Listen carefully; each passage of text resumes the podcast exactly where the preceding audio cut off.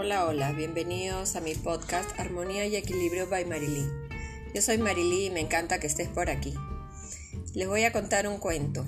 Se llama La niña que coleccionaba cangrejos.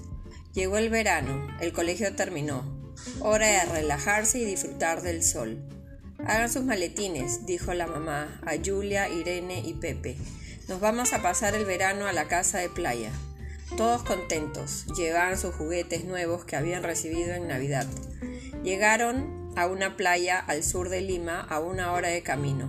Sus amigos los esperaban hace días y no veían la hora de empezar a jugar. Julia coleccionaba cangrejos. En la noche iba a la playa y los metía en un balde. Ya en la casa los metía por el hueco del brazo que tenía el sofá rojo de la sala. Una mañana estaban en la piscina haciendo la clase de natación y apareció un cangrejo. Se lanzó al agua. El profesor paró la clase, se sumergió en la piscina. Luego volvió a la superficie sin él. Dijo que lo miró a los ojos y lo amenazó con picarle con sus grandes tenazas. Se le ocurrió una idea, dejaría caer su camiseta encima y lo envolvería. Volvió a zambullirse y salió con el cangrejo. Apenas lo dejó en el piso, este lo miró y como haciéndole una burla, se volvió a meter. Los niños se rieron mucho. El profesor veía el reloj. Se le pasaba la hora. No podía continuar con su clase. Volvió al agua. Julia le dijo, Profesor, cuidado, que son cangrejos para mi colección.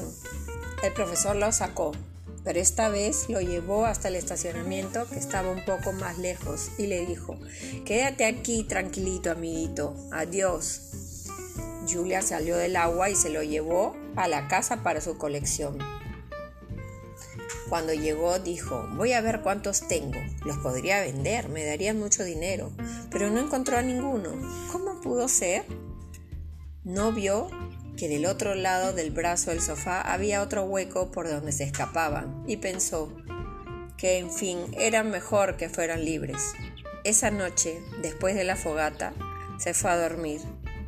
Julia soñó que llegaba en kayak a la isla que estaba enfrente de la playa. Un delfín pasó muy cerca de ella.